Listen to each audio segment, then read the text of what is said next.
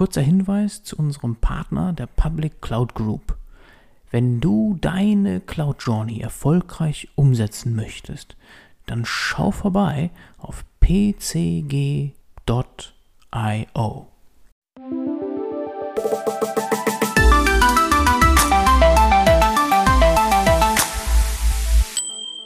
Hallo lieber Fabian, ich freue mich total, dass du heute im Datenbusiness Podcast bist. Wir interviewen in der Regel häufig, oder in, nicht in der Regel, sondern häufig äh, spannende Persönlichkeiten aus der Daten- und KI-Welt. Heute mal ein harter Cut an dieser Stelle. Also so hart ist er gar nicht, da sprechen wir gleich mal ein bisschen drüber. Du kommst eigentlich genau aus der Ecke, wo KI auf die Straße gebracht wird und dann in Startups überführt, dann irgendwann zu Scale-Ups. Und deswegen möchte ich heute mit dir sprechen. Ich bin richtig froh, dass du da bist, lieber Fabian. Herzlich willkommen im Podcast. Ja, Marcel, vielen lieben Dank, dass ich äh, hier dabei sein darf. Ich fühle mich so ein bisschen so auf so, ich sag so, auf so einer Eisfläche, wo ich noch nicht so ganz weiß, bin ich hier richtig, bin ich hier nicht richtig. Du wirst mir schon äh, die richtigen Fragen stellen, dass ich da auch für die Zuhörer was mitbringen kann. Ähm, ganz kurz, ähm, in, in ganz Kurzform, bevor wir da vielleicht noch ein bisschen tiefer drauf eingehen. Ja Fabian, ich habe vor sieben Jahren angefangen, selbst einen Podcast zu machen. Der Podcast heißt Unicorn Bakery, ist heute ähm, so der größte gründerzentrierte Podcast. Das heißt, ich versuche mit Gründern, Investoren, ähm, Menschen, die operativ in Startups und Scale-Ups arbeiten, darüber zu sprechen, wie man wirklich so eine Firma aufbaut. Was passiert eigentlich, wenn man mal Geld bekommen hat, wenn man sich entschieden hat, eine große Firma zu bauen und versucht da sehr in die Tiefe zu gehen. Das gelingt mir mal besser, mal schlechter, aber ich glaube insgesamt ganz gut. Und ähm, habe das jetzt ein paar Jährchen gemacht. Das heißt, äh, bin da relativ nah dran. Was passiert eigentlich? Sitze selbst in Berlin, wohne hier jetzt sechs Jahre, relativ tief in dieser ganzen ähm, Startup-Szene verankert, würde ich jetzt inzwischen ja. sagen. Und ähm, darüber natürlich viel mitbekommen und äh, freue mich, wenn ich da ein paar Gedanken vielleicht auch zu Themen teilen kann, die für eure Zuhörer und Zuhörerinnen relevant sind. Prima. Ja, du hast schon so viel vorweggenommen. Also eigentlich wollte ich da, äh, du hast schon so viel erzählt, das habe ich mir extra eigentlich Zeit für genommen. Aber da, da lass uns ein bisschen tiefer äh, einsteigen in die, in die, in die Themen. Du hast 2016 den mittlerweile, hast du gerade selber gesagt, den ähm, einer der, der größten führenden, wir können es nennen, wie wir es wollen, aber auf jeden Fall einen sehr, sehr ähm, wichtigen Podcast gegründet zum Thema Unternehmertum, Startups gründen, hast du es gerade selber gesagt. Aber wie kommt man denn, da warst du 19, richtig, ne? Da war ich ähm, 19. Wie kommt man dazu? Und bevor du die Frage beantwortest, ich finde es total cool, dass wir heute den Spieß umdrehen. Also, dass ich die Fragen stellen darf und die Redezeit dir gehört. In der Regel ist das ja andersrum. Also äh, finde ich total spannend. Ähm, aber erzähl mal, also mit 19 Jahren, wie kommt man dazu zu sagen, so ich mache jetzt erstmal einen Podcast und Unternehmertum? Warst du in so einer Unternehmerfamilie? Hast du gemerkt, boah, da ist ähm, da ist Luft nach oben, die die Leute werden nicht informiert, es gibt ganz viele Gründer mit vielen Fragezeichen. Kannst du mich mal dazu abholen? Also kurz nach der Schule wahrscheinlich äh, zu sagen, so ähm, fang da gerne mal an. Also wie kommt man darauf? Also ich komme aus allem, aber keiner Unternehmerfamilie. Äh, meine Eltern sind äh, beide Krankenpfleger. Ähm, meine Mutter heutzutage aus gesundheitlichen Gründen nicht mehr. Mein Opa war bei Siemens in der Managementposition. Und ich wollte immer so ein bisschen mehr das haben, was mein Opa hat. Also so eine Managementkarriere, es sah halt einfach ein bisschen, also sah cool aus. Also wenn ich mit meinem Opa gesprochen habe, es war schon irgendwie trotzdem beeindruckend und dementsprechend komme aus der Ecke ähm, in Nürnberg dort. Ich komme genauer gesagt aus Fürth und ähm, dort sind natürlich dann so Konzerne Adidas, Puma, äh, Siemens, Scheffler. Das heißt, es war immer so der das Ziel, Managementkarriere da irgendwo zu machen. Ohne zu wissen, was das bedeutet, aber das war trotzdem so ein bisschen das, das festgeschriebene Ziel. Mhm. Vor allem auch, weil mir jetzt die Schule nicht besonders schwer gefallen ist und solche Punkte. Das heißt, ich habe Abi gemacht 2015, bin nach München gezogen, habe angefangen, Wirtschaftsmathe zu studieren. So, ich habe natürlich nicht viel drüber nachgedacht, mhm. was ich studiere. Ich glaube, es gab mehrere Punkte. Was waren Fächer, die mir in der Schule Spaß gemacht haben? Da gab es Wirtschaft, Mathe und Sport. Habe mir einreden lassen, mit Sport kann man kein Geld verdienen. Dementsprechend Wirtschaft und Mathe. Ja, dann klingt ja Wirtschaftsmathe nicht schlecht und wenn man das macht, dann kriegt man bestimmt auch einen guten Job. Also nach München gezogen, ins Studium rein, gemerkt, oh verdammt, das sind 90 Prozent höhere Mathematik. Das macht überhaupt keinen Spaß. Das ist was ganz anderes als das, was ich unter Mathe verstehe, was mir Spaß macht. Und in so ein kleines Loch gefallen, weil ich gemerkt habe, okay, das will ich ja eigentlich gar nicht studieren. Und sorry, das will ich ja eigentlich gar nicht studieren. Ähm, und jetzt drei Jahre irgendwie irgendwas studieren, wo ich eigentlich gar keinen Sinn drin sehe und dann irgendwo arbeiten, nur um Geld zu verdienen, naja, weiß ich nicht. Und dann habe ich das tatsächlich innerhalb von wenigen Wochen ähm, auch wieder geschmissen, habe gesagt, das ist es nicht, will was suchen, woran ich wirklich Spaß habe. Dann gesagt, okay, jetzt habe ich bis zum nächsten Wintersemester Zeit, ich muss irgendwas finden, was ich wirklich studieren möchte. Habe in der Zwischenzeit dann irgendwie hier und da ähm, gearbeitet und über YouTube dann tatsächlich auf dieses ganze Thema Selbstständigkeit, Persönlichkeitsentwicklung, Unternehmertum, alles Mögliche gestoßen und war so, okay, krass, ganz neue Welt. Also mhm. ich hatte damit wirklich 0,0 Berührungspunkte. Man hätte nicht mehr daran vorbeileben können als ich in meiner Jugend ja. und in meiner Schulzeit. Und dann bin ich da drauf gekommen und, und habe das so gesehen, war so, hey, das klingt ja mega spannend. Habe online geguckt, alles nur so Online-Gurus auf Deutsch, ne, die dir dann irgendwie erzählen wollten, wie du dein Geld verdienst und wie du ganz schnell irgendwie reich wirst. Und ich war so, ah, weiß ich nicht. Wenn das so einfach wäre, dann würden es alle machen ja. und dann hätten wir alle gar keine Probleme mehr. Das heißt, irgendwo muss es eine Krux geben, die die auslassen. Und ähm, ich wollte dann von Menschen lernen, die da einfach äh, ein bisschen offener drüber sprechen können und ein bisschen so wirklich sinnvolle Sachen gebaut haben. Und für mich war alles sinnvoll. Ne? Also ob du seit einem Jahr selbstständig bist oder seit zehn Jahren, für mich war alles, was weiter war als ich. Und ich kam aus der Schule, also war jeder Mensch, ja. der sich irgendwie damit beschäftigt hat, weiter. Ähm, ich wollte von den Menschen lernen. Gleichzeitig wusste ich halt auch, ich bin 19, komme aus der Schule und habe eigentlich gar kein Momentum, irgendwie zum Mittagessen zu treffen. Und habe deswegen überlegt, okay, wie kann ich die Dynamik umdrehen? Am Ende muss man ja sagen, es ist trotzdem so, wenn ich jetzt irgendwie versuche, einen Gründer oder Unternehmer anzurufen und zu sagen, hey, lass uns Mittagessen gehen, dann denkt er sich halt, okay, pff, du könntest mein Azubi sein oder mein Praktikant, äh, warum sollte ich jetzt mit dir Mittagessen gehen? Und ähm, ich habe dann überlegt, okay, wenn ich die Fragen habe, haben die andere vielleicht auch. Das heißt, wenn ich das irgendwo veröffentlichen kann, dann erhöht es zumindest so ein bisschen die Chance, dass jemand zusagt, weil es ist nicht so ein Kaffee oder Mittagessen mit Risiko, von wegen, oh, verschwende ich jetzt da eine Stunde, sondern es fühlt sich an wie, okay, ich kann da auch anderen Menschen helfen.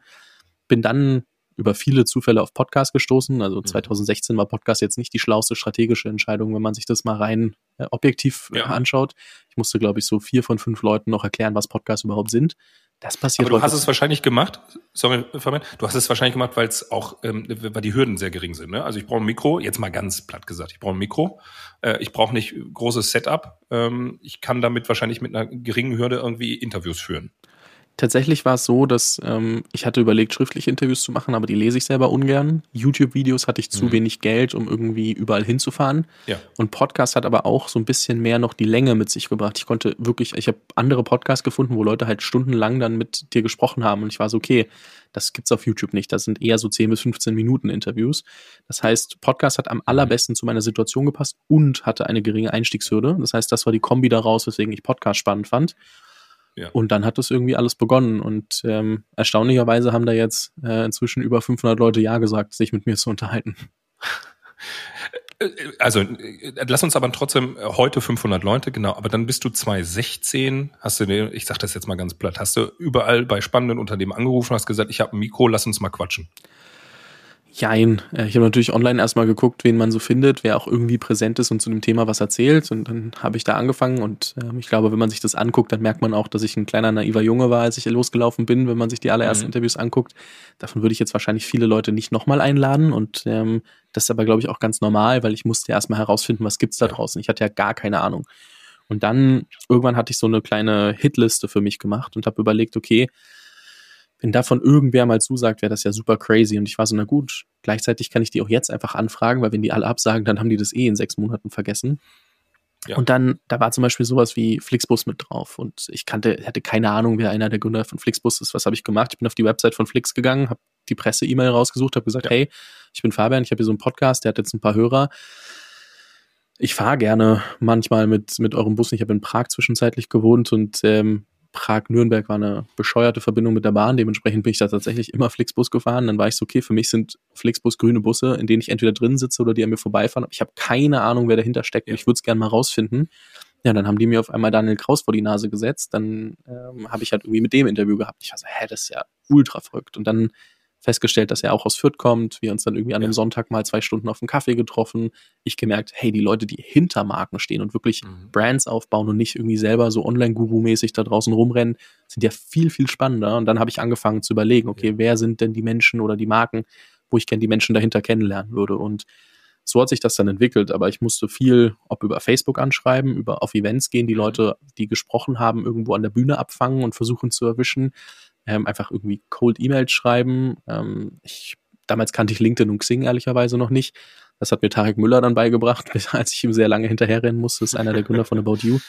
Ähm, ja. Aber das sind ähm, so ein bisschen die ersten Anfänge gewesen, wie ich an Leute gekommen bin. Und da war, wie gesagt, alles dabei. Von äh, Agenturinhaber, Freelancer, ich sag mal Online-Coach und Guru, was ich heute nicht mehr einladen würde.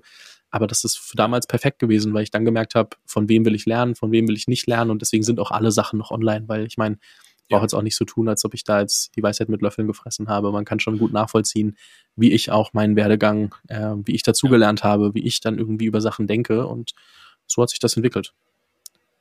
Ja, und mittlerweile ja echt Jahre, ne? Also ich glaube, man, das, das, das Geheimrezept, und das gibst du wahrscheinlich oder das erfährst du auch immer, da möchte ich gleich noch ein bisschen mehr zu erfahren, von anderen Gründern ist anfangen. Einfach mal machen. Und dass die Qualität ist scheiße. Das ist, glaube ich, ganz, also bei dir war sie bestimmt nicht scheiße, aber du weißt, wie ich das meine. Also ich glaube, der erste Aufschlag ist nicht gut. Den würde man heute, wenn du jetzt zurückblickst, sagst, ach du Schande. Da hatte ich irgendwie noch, das habe ich ganz schlecht gemacht. Aber ich glaube, das Wichtige ist anzufangen und durchzuhalten. Und das machst du ja jetzt seit ewig, also wirklich, ich kenne keinen Podcast im, im Gründer-Startup-Bereich, der so groß, so, so bekannt ist, so erfolgreich ist wie deiner ein Erfolgsrezept, das wirst du bestimmt bestätigen, ist einfach mal loszulegen. Und deswegen hast du heute auch Gäste, da hättest du wahrscheinlich vor sechs Jahren, da hätte, weiß ich nicht, da hättest du dich, da hättest du gesagt, das kann ja nicht sein, dass so jemand bei mir im Podcast ist. Also hättest du mir vor Also gehe ich schwer von aus. Hättest du mir vor sieben Jahren gesagt, äh, dass wir ja. heute hier sitzen über all das reden, hätte ich es mit Kusshand genommen. Ganz ja. kurz, ich glaube, ich muss hier ja. vouchen einmal für OMR, die natürlich auch im, äh, viel aus dem Gründersektor kommen. Die, Philipp macht's länger als ich. Äh, auch Joel von Digital Compact macht's äh, länger als ich, soweit ich weiß, und ähm, ist auch größer als mein Podcast, ist aber ein bisschen anderer Fokus. Ähm, hier mal ganz kurz. Es gibt so zwei, drei, die natürlich zu dem Zeitpunkt schon da waren.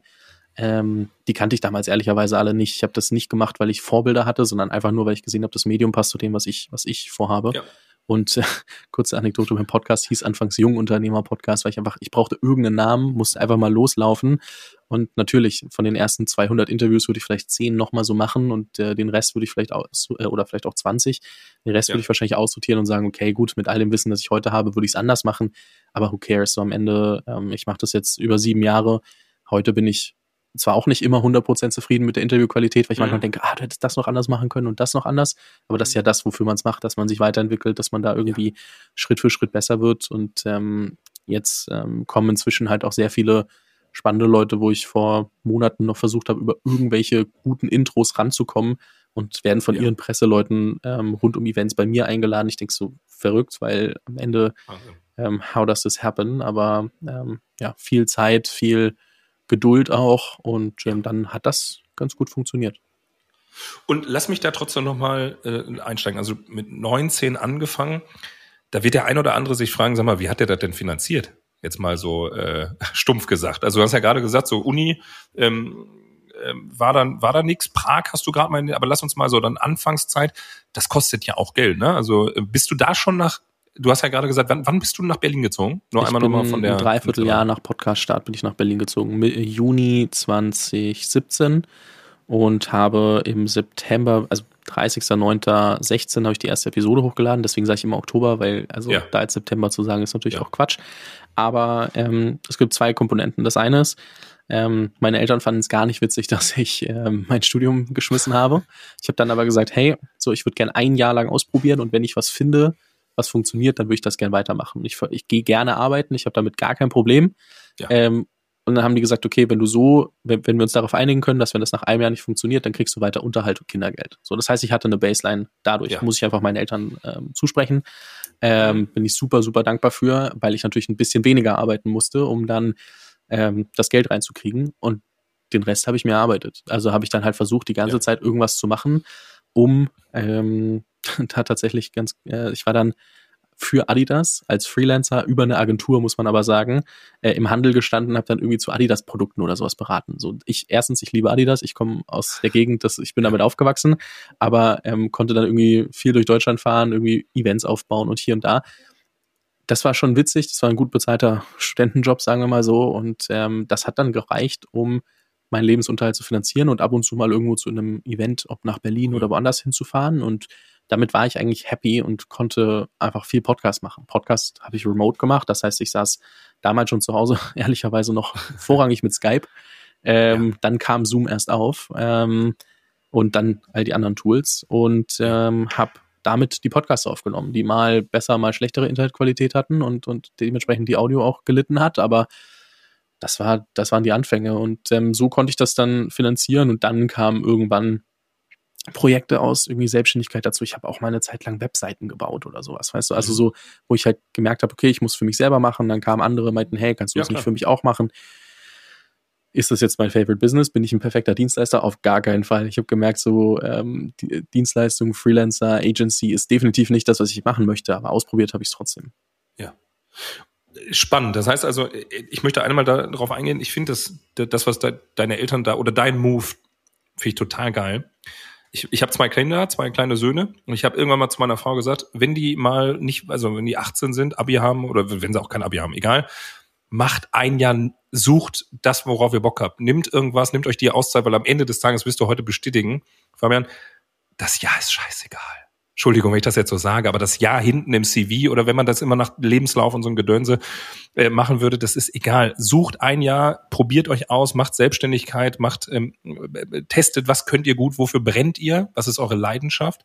Das hast du wahrscheinlich in dem Jahr auch gemerkt, ne? Also diese Leidenschaft, Menschen zu interviewen, ähm, eigenes Format auf die Straße zu bringen. Und vor allem, wenn man dann die ersten Erfolge einfährt, glaube ich, unterstreicht das ja nochmal. Also ja, du hast gerade gesagt, finanziert habe ich das durch irgendwie Freelancer-Tätigkeiten und von zu Hause habe ich auch was bekommen. Aber irgendwann kam doch wahrscheinlich der Moment, du gemerkt hast, das, was ich hier aufbaue, hast du gerade schon mal so kurz angerissen, da entstehen Projekte raus. Oder es gibt vielleicht sogar jemanden, der weiß ich nicht, ob es Speaker-Tätigkeiten und so sind, da, da würde ich jetzt drauf eingehen. Also das heißt nur, das erste Jahr hast du ausprobiert, es war erfolgreich, deine Eltern haben wahrscheinlich gesagt, juhu, cool, trotz Studiumabbruch, wir sind da total zufrieden, was Fabian da macht. Was passierte dann? Kam dann, also trug sich da schon der Podcast, damals ja noch unter anderem Namen, oder wann kam so das erste Mal, also Entschuldigung, aber es interessiert mich, das Geschäftsmodell dahinter, das wusstest du ja selber noch nicht. Du hast ja keine Ahnung, dass man damit wahrscheinlich Kohle verdienen kann, oder? Genau, also mehrere Punkte dazu. Erstens, woran habe ich festgemacht, dass ich das weitermachen will? Erstens hat es mir Spaß gemacht. Zweitens, meine Mom hat mich immer gefragt, was, wenn du es mal irgendwann scheitert.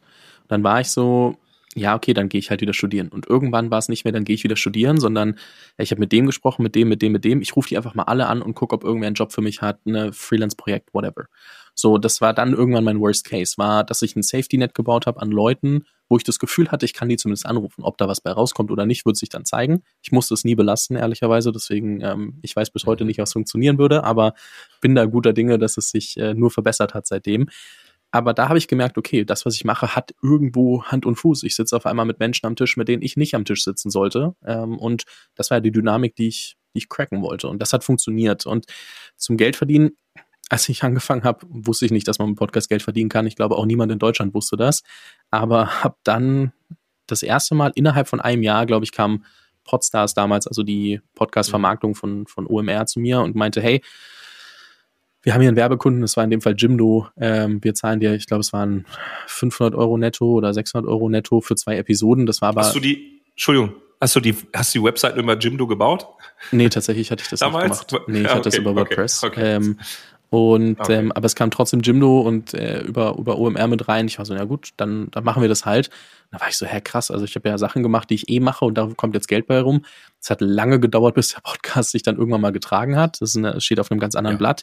Aber darüber sind echt viele Sachen entstanden. Zum Beispiel eine Option, ich habe mal zwei Jahre lang mit der Code University, die man vielleicht äh, in eurem Rahmen auch, auch kennen könnte, aus Berlin ja. mit Tom Bachem, dann ein, ein Netzwerk für junge Gründer gebaut. Das haben wir während der Pandemie dann wieder eingestellt, weil einfach das war quasi so, dass die, die Code my Co-Founder war und, und ich dann irgendwie äh, der andere Part und ähm, wir aber gemerkt haben, okay, äh, in der Pandemie hatte die Code einfach ganz andere Themen, auch weil du dann eine ganze Universität, die ja recht neu ist, dann irgendwie auf Remote umstellen musst und da gab es so viele Themen, dass wir gesagt haben, okay, das jetzt zu drehen, ähm, schwierig. Aber solche Optionen sind aus dem Podcast heraus entstanden. Das war ehrlicherweise Mitte, Ende 2018, das mit der Code. Das heißt, bis dahin war es viel Freelance, viel ähm, hier und da gucken und noch und noch Sachen machen. Ich müsste jetzt echt selber nachgucken, was ich da alles für Rechnungen geschrieben habe, weil ich es gar nicht mehr so richtig zusammenbringe. Aber ähm, ich habe einfach gemerkt, da entstehen immer mehr Projekte. Ich habe auf super, super, also ich habe oft genug Momente gehabt, wo ich dachte, so was, wenn das Finanzamt jetzt anruft, sagt, du musst mal wieder Steuern zahlen, aber äh, also nachzahlen oder hier oder da, dann dachte ich so, uff, das könnte auch, ähm, könnte mir auch ganz schön äh, das Genick brechen, weil ich halt, ich war, ich war immer ein Typ, ähm, Also wenn ich noch irgendwo Geld auf dem Konto hatte, dann bin ich auch zu Events geflogen, habe versucht, neue Leute kennenzulernen für einen Podcast und es hat sich immer ausgezahlt. Es ja. hat zu sehr vielen schlaflosen Nächten geführt. Also schlaflos waren sie nicht, aber sie waren unruhig.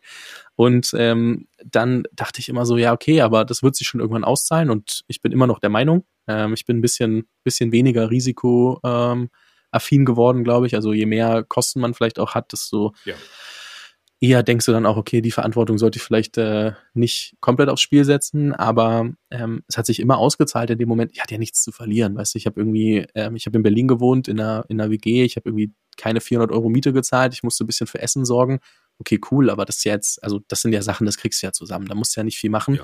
Das hat sich dann irgendwann, Anfang 2020 oder so, habe ich erst mein, mein Lebensstandard, neue Wohnung, ähm, dementsprechend teurer geworden und so ein bisschen hochgezogen. Ich habe das waren dann fast vier Jahre, die ich einfach oder dreieinhalb Jahre, die ich halt versucht habe, mit absolut minimalem Kostenaufwand das Maximum auf einer Karriereseite rauszuholen. Und ähm, eigentlich habe ich ja jetzt siebeneinhalb Jahre Career Hacking gemacht, ne? weil wenn man sich das anguckt, mhm. dann ist mein, also ich habe keinen CV, der irgendwie vorzeigbar ist. Mein LinkedIn ist sehr entspannt, weil mir niemand äh, versucht, irgendwas zu verkaufen, weil ich keine große Firma drinstehen habe. Gleichzeitig super viele Leute kennengelernt, super viele Optionen aufgemacht und merke einfach, hey, das ist schon cool, was da entstanden ist, aber das hätte ich mit einem Studium oder mit einem normalen Job oder so niemals so bauen können.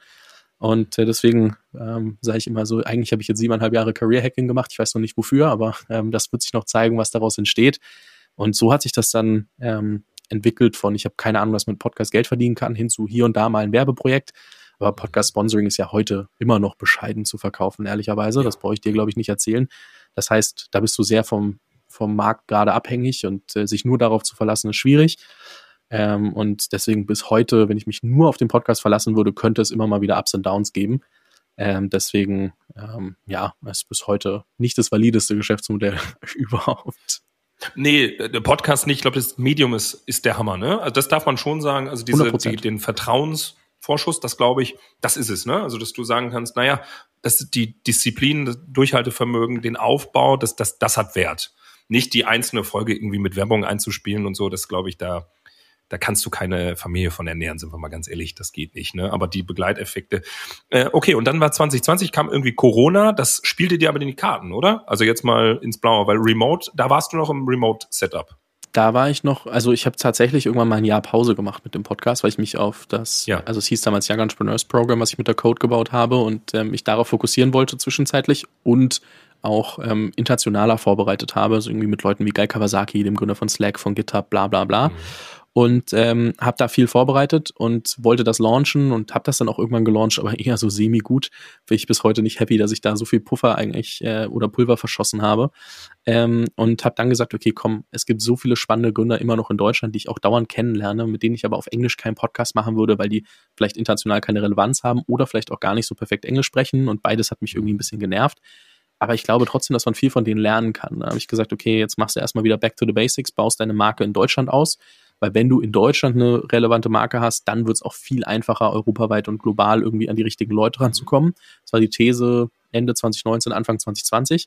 Dann kam Corona. Da habe ich dann irgendwie wieder zwei, drei Interviews die Woche ähm, recorded und einfach gemacht. Mhm. Wieder einfach wirklich versucht, an möglichst viele Leute ranzukommen, habe auch gemerkt, okay, eigentlich ist mein Netzwerk über die letzten Jahre ziemlich belastbar geworden, habe da wirklich viele gute Interviews gemacht und ähm, dann habe ich im Juli, glaube ich, Juli 2020 habe ich dann mein Studio bei mir zu Hause reingebaut ähm, und da von da an wurde es dann äh, auch mehr in Person, soweit es halt möglich war. Und ähm, jetzt ja, mache ich ja. viel in Persona. Es kann es nicht alles in Persona machen. Ne? Es gibt auch immer noch sowohl internationale Leute als auch Leute in Deutschland, die nicht die ganze Zeit in Berlin sind. Weswegen ähm, ich das mal so, mal so mache. Präferiert natürlich im Studio äh, in ja. Berlin. Deswegen Corona hat mir in die Karten gespielt, um die Frequenz wieder hochzudrehen. Mhm. Gleichzeitig finde ich, Interviews in Persona haben trotzdem nochmal einen anderen Touch, haben auch und ich mache das ja auf der einen Seite natürlich wegen dem Inhalt, aber auch, weil ich die Leute kennenlernen will. Und für Leute kennenlernen ist einfach in Persona doch noch mal ein Tick besser. Das brauche ich niemandem erzählen. Ja. Das heißt, äh, ich warte auch lieber mal drei Monate länger eine Folge aufzunehmen, wenn ich die Person dafür in Person treffen kann. Und so ist das dann während Corona aber trotzdem erstmal wieder als Maschinerie in den Gang, äh, in Gang gekommen. Ich ergänze gleich einen Part, weil der sonst schwer wird unterzubringen.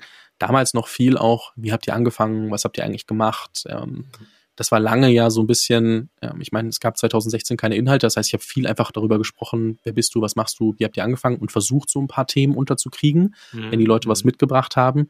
Irgendwann war ich an einem Punkt, dass ich gesagt habe, okay, jetzt habe ich so viele Interviews gemacht und wenn ich überlege, wie viele Podcasts auch nachgekommen sind, wenn ich mich wirklich mittelfristig und langfristig differenzieren möchte, dann muss ich was anders machen, weil einfach nur ja. Das Spiel zu spielen, wer hat jetzt den größten Namen dabei und dann dieselbe Story zu erzählen wie jemand anders und dann musst du einfach der größere Podcast sein, dass sie zu dir kommen. Das, hey, das Spiel brauche ich nicht spielen. Das, also, das kannst ja, du gegen ja. OMR und Co. nicht gewinnen.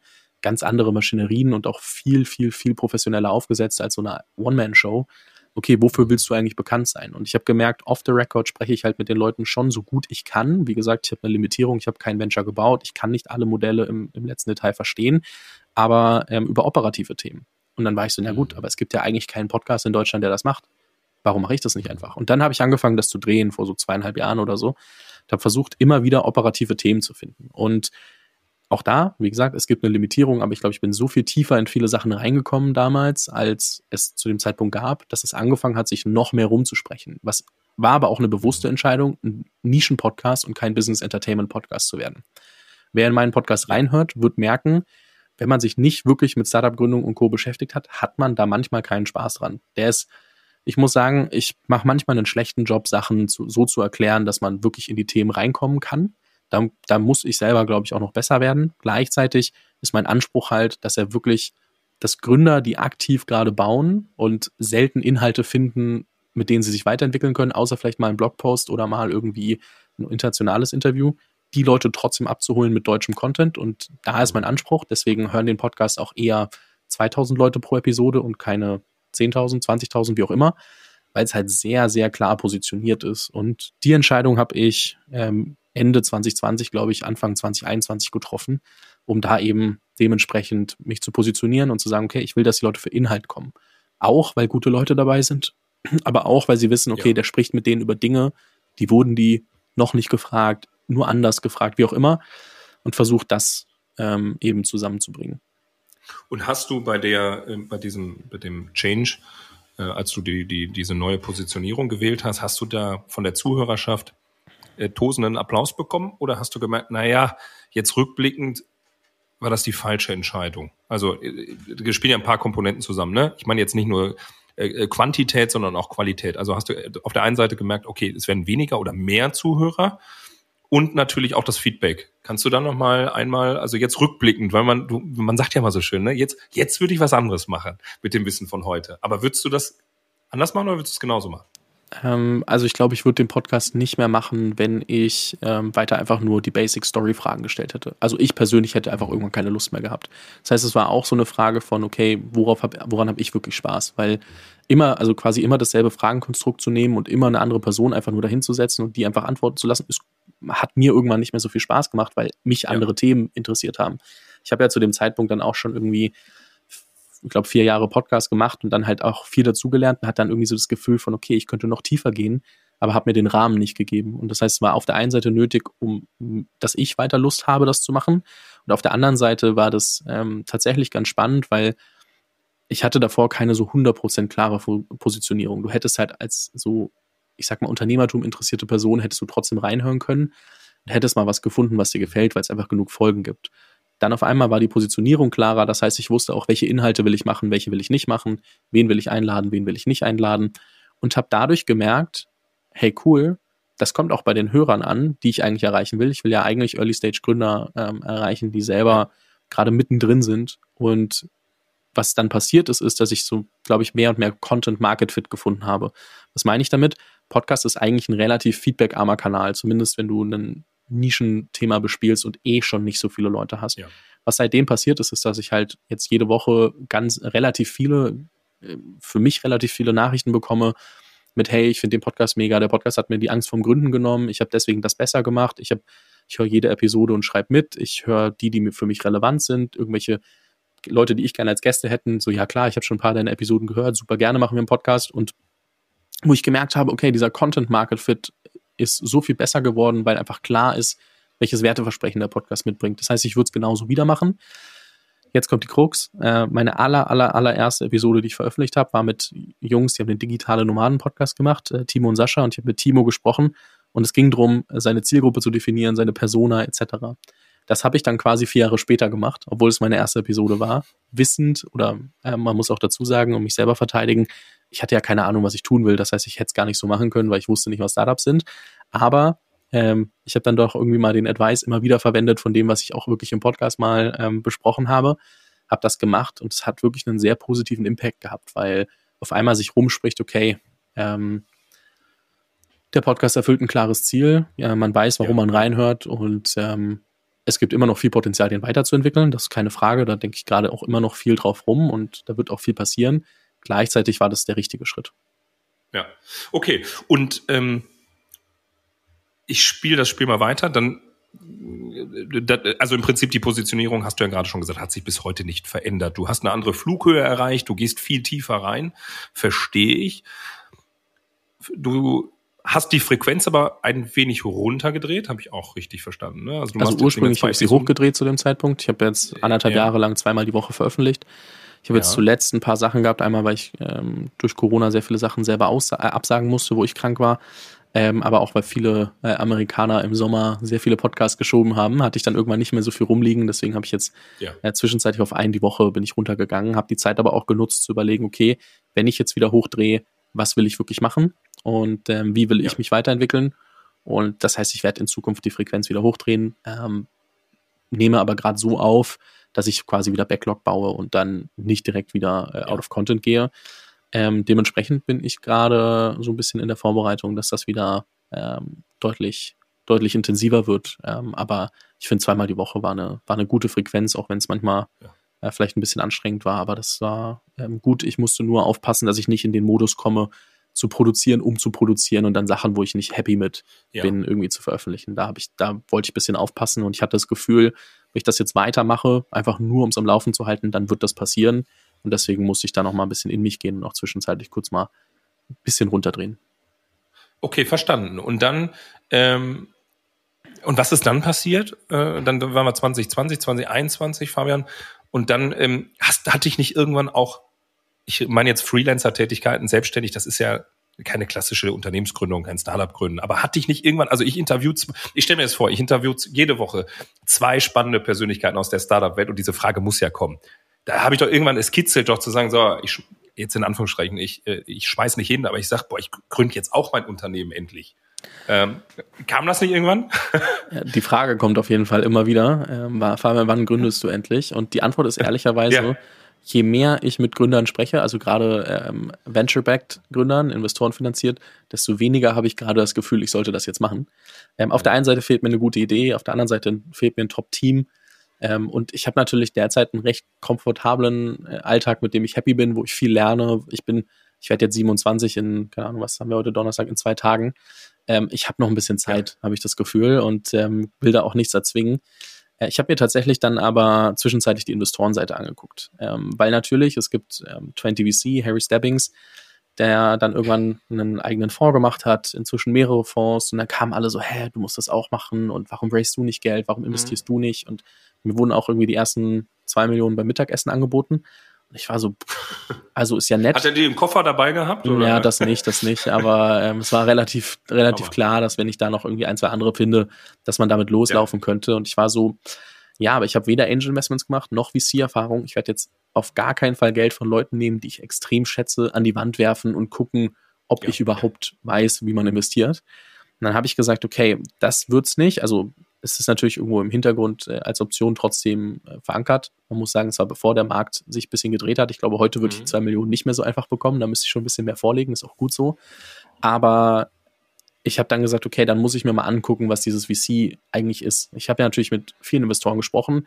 Ich war aber immer ein bisschen mehr auf der Gründerseite als auf der VC-Seite. Das heißt, ich hatte lange einfach trotzdem kein so extremes Verständnis von der, von der VC-Welt. Erst im letzten Jahr oder in den letzten anderthalb Jahren ist mein VC-Netzwerk extrem gewachsen weil ich es ein bisschen mehr forciert habe. Davor war das schon viel, mhm. viel gründergetriebener. Und was dann passiert ist, dass ich mit ähm, Philipp Dames von Cherry gesprochen habe, sowohl für eine Podcast-Folge, als dann der Market Downturn so ein bisschen kam. Und ich ihm dann auch gesagt habe, in, in unseren ersten 15 Minuten, die wir gesprochen haben, habe ich gesagt, ey Philipp, ich kann mir gut vorstellen, mal gerne also bei euch reinschauen zu wollen für irgendwie ein paar Tage, ein paar Wochen, keine Ahnung. Und dann hat sich das ein bisschen weiter geformt, dann haben wir einen Podcast gemacht, da habe ich ihm da gesagt, so, hey du, wie sieht's denn aus? Kann ich nicht mal irgendwie vier Wochen oder so shadowen und mal so ein bisschen mit reinkommen? Und dann haben wir das weiter und weiter verfeinert und dann war unser Agreement, dass ich äh, mir das drei Monate angucke.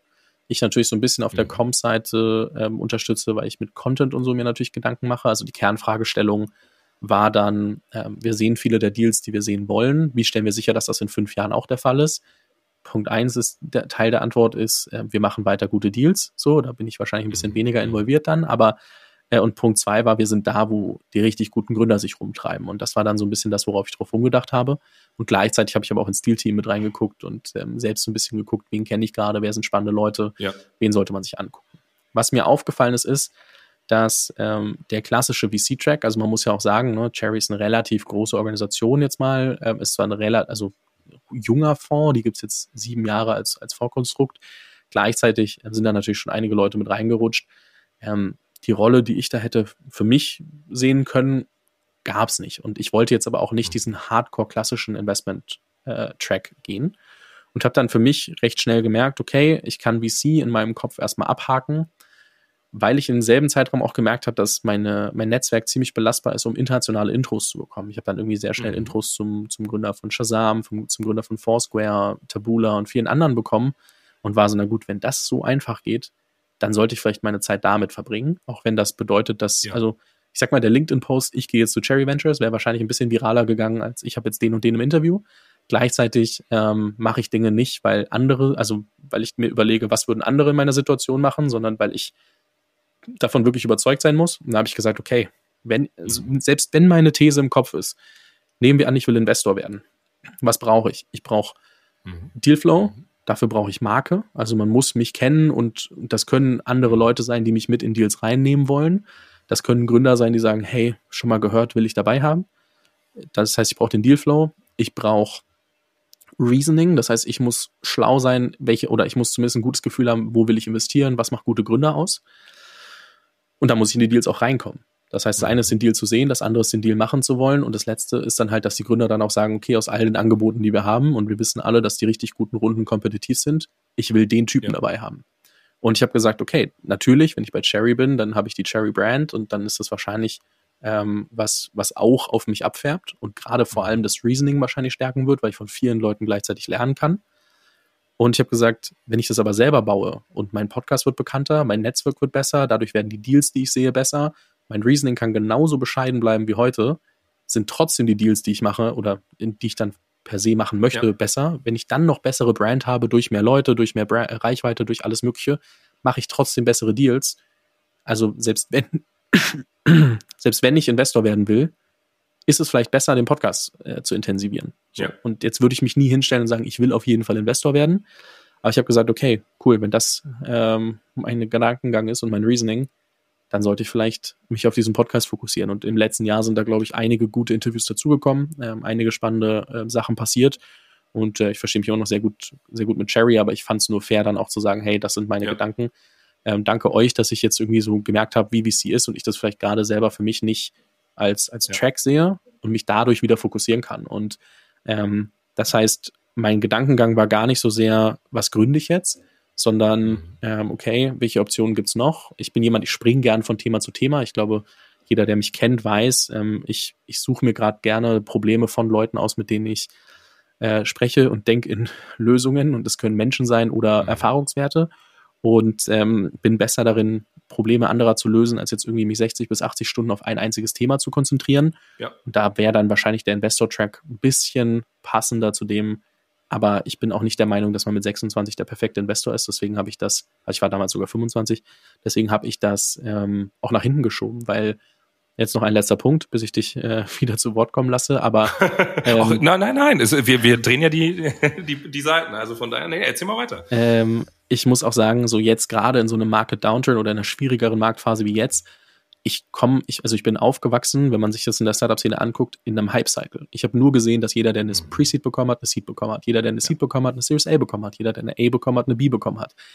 Ich weiß nicht, ob man da lernt, was gute Gründer sind, was gute Firmen sind. Ich glaube, mir hilft das schon jetzt nochmal zwei, drei Jahre zu gucken, und auch wenn ich es niemandem gönne, aber zu sehen, welche Firmen vielleicht doch nicht so mhm. solide waren, wer vielleicht doch noch aus dem Raster fällt und mein Reasoning überhaupt mal aufzupolieren, zu verstehen, warum sind die Firmen gescheitert und damit dann auch ein ja. besserer ähm, potenzieller Investor zu werden. Und deswegen ähm, sich, sich da mit 25 hinzustellen im Hype-Cycle und zu sagen, hallo, ich investiere jetzt auch, ist ein bisschen perfide. Deswegen habe ich das ähm, für mich erstmal nach hinten geschoben. Das mal so, wie ich ja. über die ganze Sache nachdenke und, und welche Optionen ich mir auch angeschaut habe.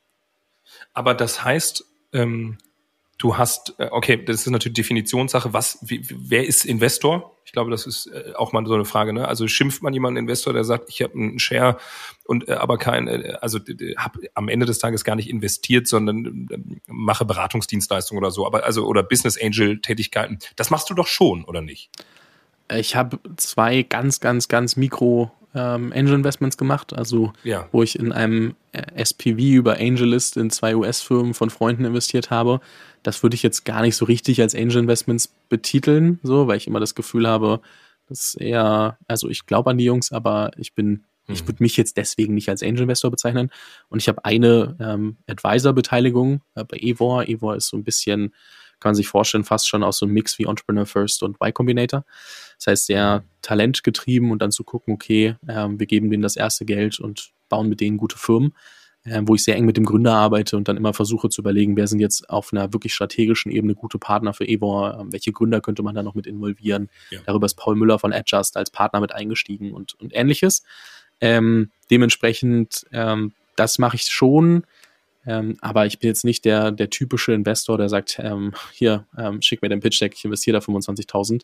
Muss ich einfach sagen, ähm, bin ich aktuell noch nicht an dem Punkt und ähm, das kann auch noch ein bisschen dauern, bis ich dahin komme. Ja. Ich habe, okay, dann habe ich verstanden, dann das war Ende letzten Jahres, jetzt, jetzt 2023. Fabian, bevor wir, ich möchte gleich den Switch zur KI-Welt äh, äh, machen, aber dieses Jahr ähm, Unicorn Bakery du hast ja gerade selber gesagt, das war immer irgendwie lange eine One-Man-Show. Heißt, sie ist es heute nicht mehr. Also irgendwann, also du hast dich dann entschieden, okay, Cherry klingt toll und so, aber ich, ich nee, ich glaube, ich setze auf das Pferd Unicorn Bakery. Heute, Fabian Tausch, One-Man-Show? Fragezeichen? Wenn, wenn wir über Fulltime Employees sprechen, ja. Wenn wir über Freelance-Team sprechen, nein. Ähm, ich habe seit jetzt wahrscheinlich ähm, anderthalb bis zwei Jahren eigentlich immer Support im, im Schnitt in allem, was danach kommt. Das heißt auch bei, bei mhm. Textvorbereitung etc. Ähm, es geht zwar alles durch meine Hand, aber nachdem ich bei, auf, bei einer Aufnahme auf Stopp gedrückt habe, habe ich ähm, Tim und Vera, die mir als helfende Hände auf jeden Fall zur, zur Verfügung stehen und äh, da viel, viel ähm, Gutes tun, äh, dass der Podcast auch in so, einem, ja. in so einer Frequenz und Regelmäßigkeit kommen kann und ich mich auf Inhalte fokussieren kann und weniger auf das ganze Prozedere danach. Ähm, es gab auch zwischendrin, habe ich mal hier und da und überall für alles mögliche Freelancer dazu genommen. Dann gemerkt, okay, das einfach nur aufzubauschen macht jetzt auch keinen Sinn. Ähm, und auch so Recherche und so kann mir erstmal keiner abnehmen. Da bin ich kein Freund von. Ich brauche den Kontext, der dann in dem Podcast gesagt wird und im Artikel steht.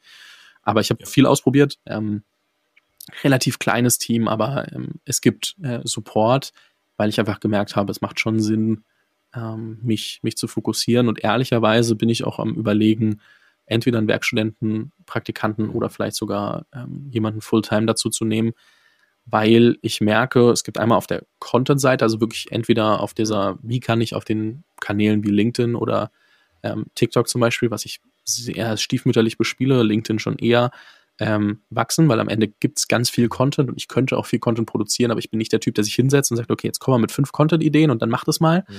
Ähm, also ich brauche da, glaube ich, entweder auf der Seite Support oder jemanden, der mehr so Founders Associate mäßig mir auch viele andere Themen mit abnimmt, weil sich inzwischen immer mehr Projektoptionen ergeben und auch viele Sachen, mhm.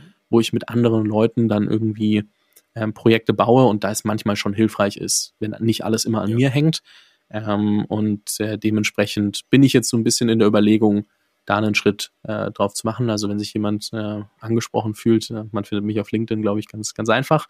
Aber ähm, da habe ich noch nicht finalisiert, sonst äh, könnte ich das vielleicht auch klarer definieren. Aber Unicorn Bakery ja. und, und Fireman Tausch wird auf jeden Fall keine One-Man-Show bleiben. Okay. Und wenn man es richtig verstanden hat, ist er auch nicht mit einem, mit einem kleinen, mit einer Klammer, ist es ja aktuell nicht. Jetzt eine Frage, die ich habe sie mir aufgeschrieben äh, weil ich das so spannend finde. Dann, dann springen wir rüber. Aber eine Frage habe ich noch. Und zwar, wie sieht denn der typische Arbeits Arbeitsalltag, wenn man das so nennt, von dir aus? Also ich stelle mir vor, äh, nee, ich, ich nehme gar nichts vorweg. Also wie sieht der aus? Kennst du eigentlich Montag, Dienstag und Samstag, Sonntag? Ist jeder Tag gleich? Erzähl mal, bring mal die Zuhörerin so, begleite sie mal einmal, weil das würde mich echt interessieren. Also was, ich meine, wir haben ja auch einen Podcast und ich, mein, mein Arbeitsalltag kenne ich, da ist so Interviews führen echt ein kleiner Part von. Aber vielleicht ist es bei dir anders. Kannst du das mal, kann, erzähl mal. Also heute zum Beispiel, heute ist Donnerstag. Was, du hast gesagt, in zwei Tagen habe ich Geburtstag, da hast du wahrscheinlich frei Samstag, aber heute Morgen, was hast, was machst du so? Naja, heute Morgen bin ich aufgestanden, bin erstmal eine Runde spazieren gegangen, weil ähm, normalerweise setze ich mich morgens direkt äh, ins Café ums Eck und arbeite da wahrscheinlich bis so 14, 15 Uhr aus. Ich habe einen Lunchtermin. Ähm, heute hatten wir, was war das, 11 Uhr eine Podcastaufnahme. Dementsprechend ähm, habe ich von zu Hause noch ein paar Sachen gemacht. Ähm, habe danach einen Lunchtermin, habe dann irgendwie einen drei Stunden Block, in dem ich arbeiten kann, habe dann noch ähm, ein, zwei, drei Telefonate, muss irgendwo noch Sport unterkriegen und dann äh, mal schauen, äh, ob ich hinten raus noch arbeite. Aber äh, ich bin nicht der Typ, der 24-7 nur an Arbeit denkt, der die ganze Zeit nur arbeitet. Ich bin glaube ich, relativ gut darin, ähm, inzwischen wieder Sport unterzukriegen. Das war eine lange Zeit nicht so, aber inzwischen, es wird wieder besser.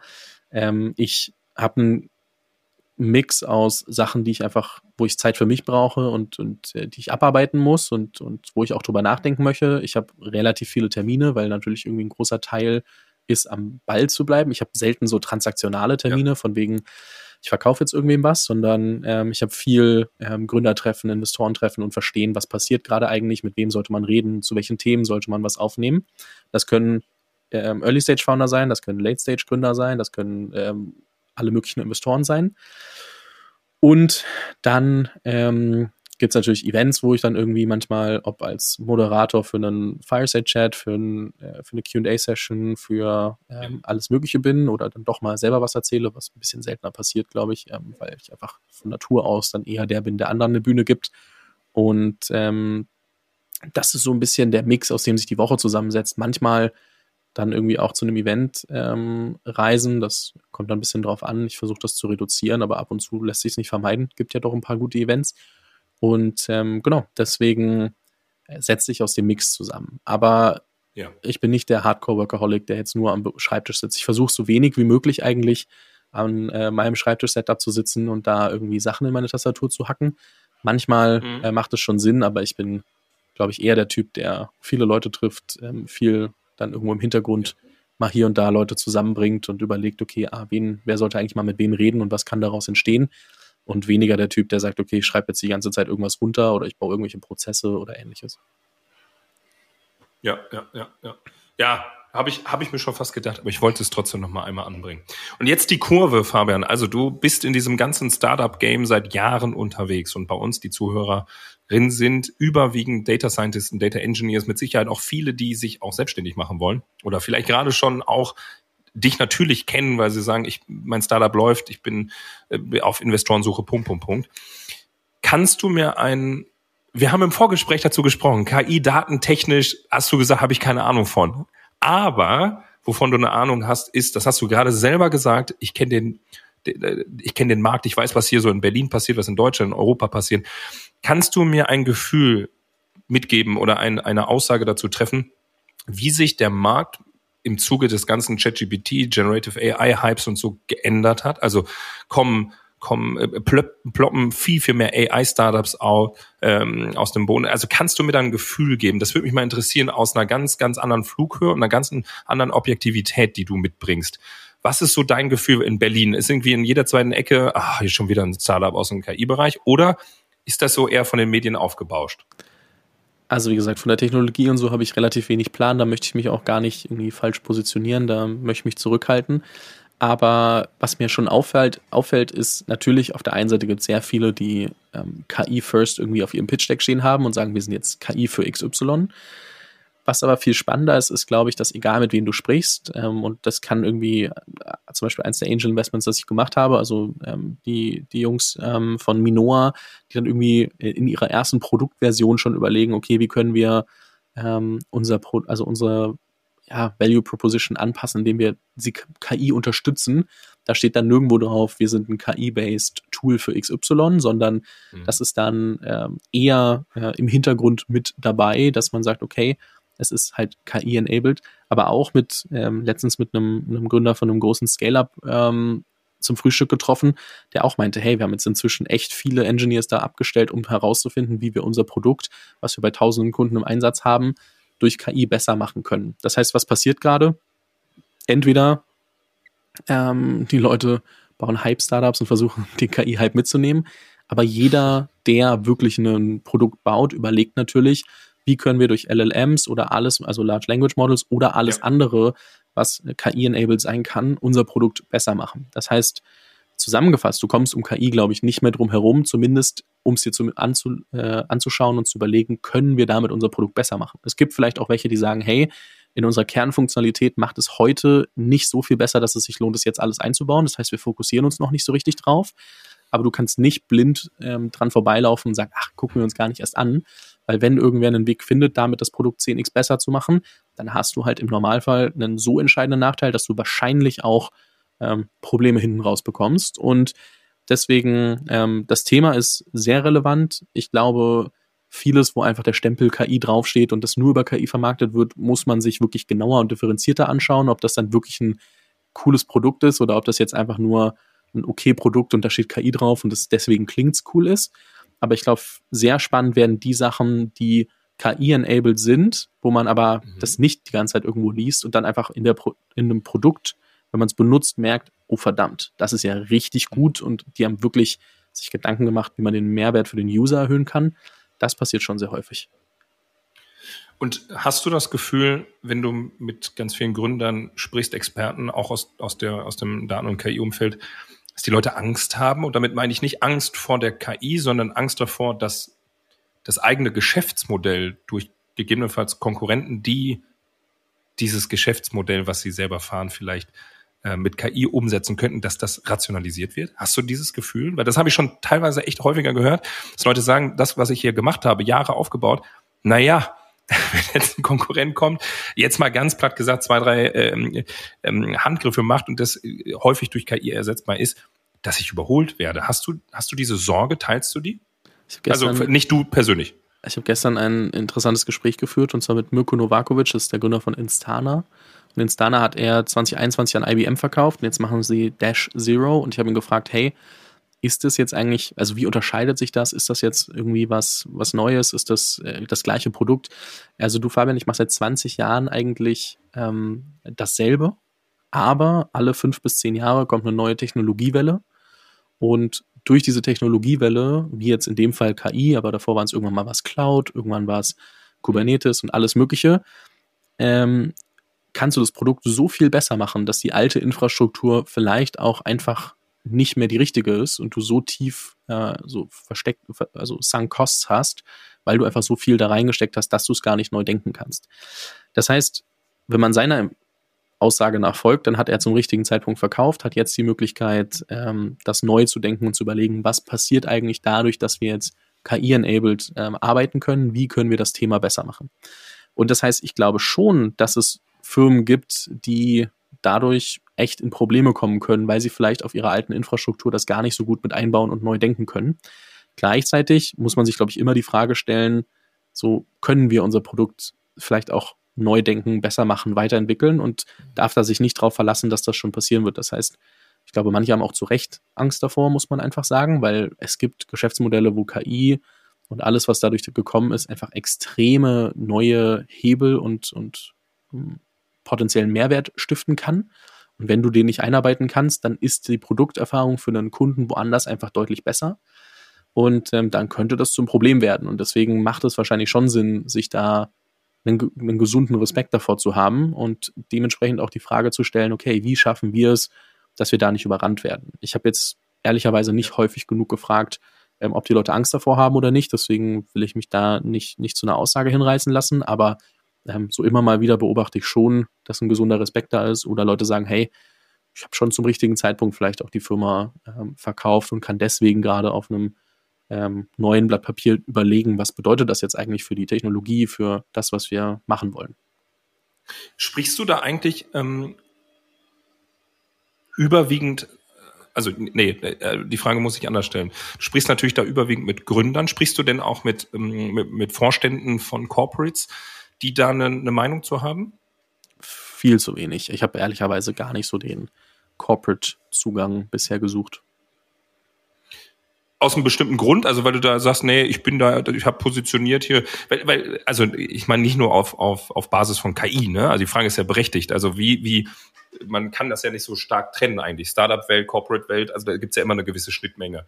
Hast du, ähm, driftet jetzt ein bisschen ab, weil es mich interessiert. Also das heißt, da bist du eher schon distanziert und sagst, naja, nee, das ist so eine Ecke, ich gucke mir nur die andere an. Habe ich richtig verstanden? Es war lange Zeit so. Ich sag mal, für Podcasts ist es ein bisschen einfacher, mit Startup-Gründern zu sprechen, denen der Laden gehört, als mit einem Geschäftsführer von einem börsennotierten äh, Konzern, der dann irgendwie durch 27 äh, Presse schleifen möchte.